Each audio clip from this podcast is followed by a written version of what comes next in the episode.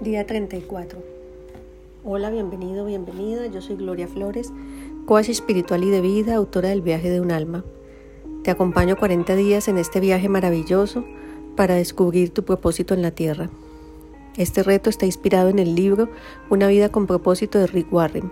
Las historias, algunas reflexiones e invitaciones adicionales son mi contribución para ti. Estoy feliz de acompañarte. Día 34 pensando como un siervo. Pero a mi siervo Caleb ya que fue animado de otro espíritu y me obedeció puntualmente, le haré entrar en la tierra donde estuvo y su descendencia la poseerá. Números 14:24. Tened entre vosotros los mismos sentimientos que Cristo, el cual, siendo de condición divina, no retuvo ávidamente. Filipenses 2:5. El servicio empieza en su mente. Ser siervo requiere un cambio mental, un cambio de sus actitudes. Dios siempre está más interesado en por qué hacemos algo que en lo que hacemos. Las actitudes cuentan más que los logros. Del viaje de un alma, haz conciencia de la necesidad de la docilidad, la fuerza creadora, creadora del Espíritu Santo. Los siervos genuinos sirven a Dios con una mentalidad que tiene cinco actitudes. Los siervos piensan más en otros que en sí mismos. La verdadera humildad no es que pensemos menos de nosotros mismos, sino que pensemos menos en nosotros mismos. El mejor ejemplo de esto fue Jesús, sino que se despojó de sí mismo tomando condición de esclavo, Filipenses 2.7. Algunas personas tratan de usar su servicio como un instrumento para hacer tratos con Dios. Dios, haré esto por ti si haces esto por mí. Un siervo genuino no trata de usar a Dios para sus beneficios o propósitos, deja que Dios los use para sus propósitos. Podemos medir nuestro corazón de siervo por medio de cómo respondemos cuando otros nos maltratan o nos tratan como siervos. ¿Cómo reaccionas cuando te ignoran o te dan órdenes o te tratan como inferior? La Biblia nos dice en Mateo 5:41, y cualquiera que te obligue a ir una milla, ve con el dos. Los siervos piensan como administradores, no como dueños. Los siervos recuerdan que Dios es el dueño de todo. El servicio y la administración van juntos, ya que Dios tiene la expectación de que seamos dignos de confianza en ambos. La Biblia nos dice en 1 Corintios 4:2, la cosa más importante que se requiere de tales siervos es que sean fieles a su dueño. ¿Cómo está usted administrando los recursos que Dios le ha entregado? Para hacerse un siervo genuino tendrá que resolver el asunto del dinero en su vida. Jesús dijo, ningún siervo puede servir a dos señores, no puede servir a Dios y al dinero. Lucas 16:13. Si es un siervo de Dios, no puede pasarse todo su tiempo ganando dinero. Todo su tiempo le pertenece a Dios. Él insiste en una lealtad exclusiva, no en fidelidades parciales. El dinero tiene el mayor potencial de reemplazar a Dios en su vida. Recuerde que el orden de Dios es que usted se ocupe del reino de Dios y su justicia, que todos los demás se le ha dado por añadidura. Los siervos piensan en su trabajo, no en lo que otros están haciendo. No se comparan, critican o compiten con otros siervos o ministerios.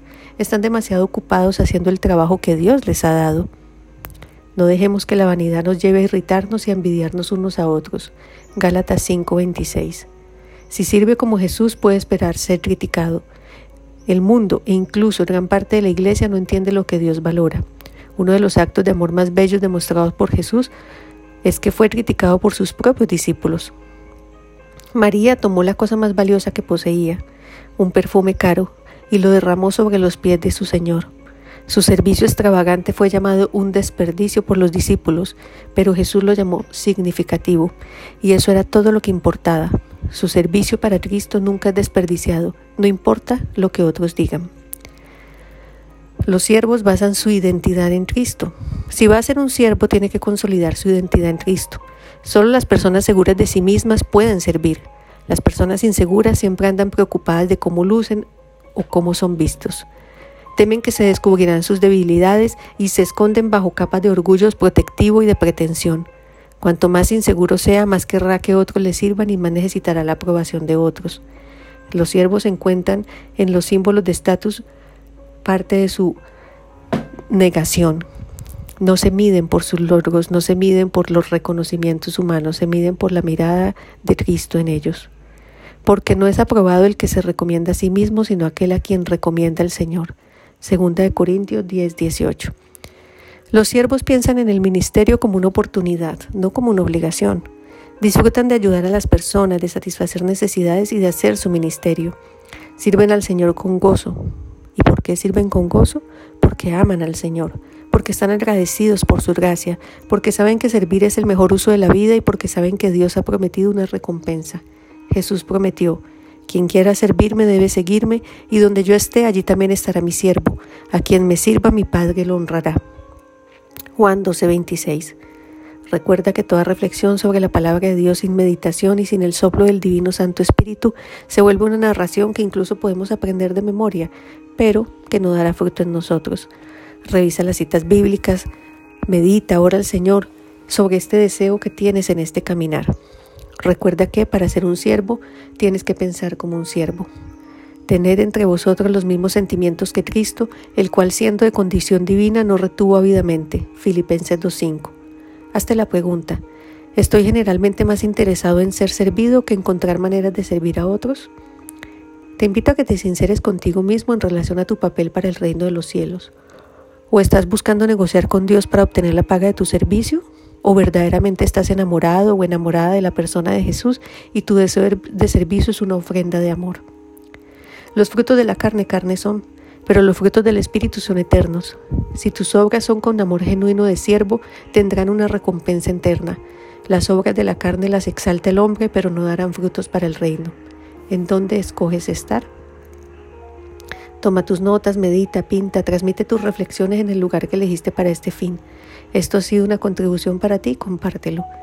Sígueme en mis redes sociales, Instagram, Facebook, comenta, visita mi página gloriafloresb.com, entérate de las diferentes actividades y programas. Te espero para el día 35.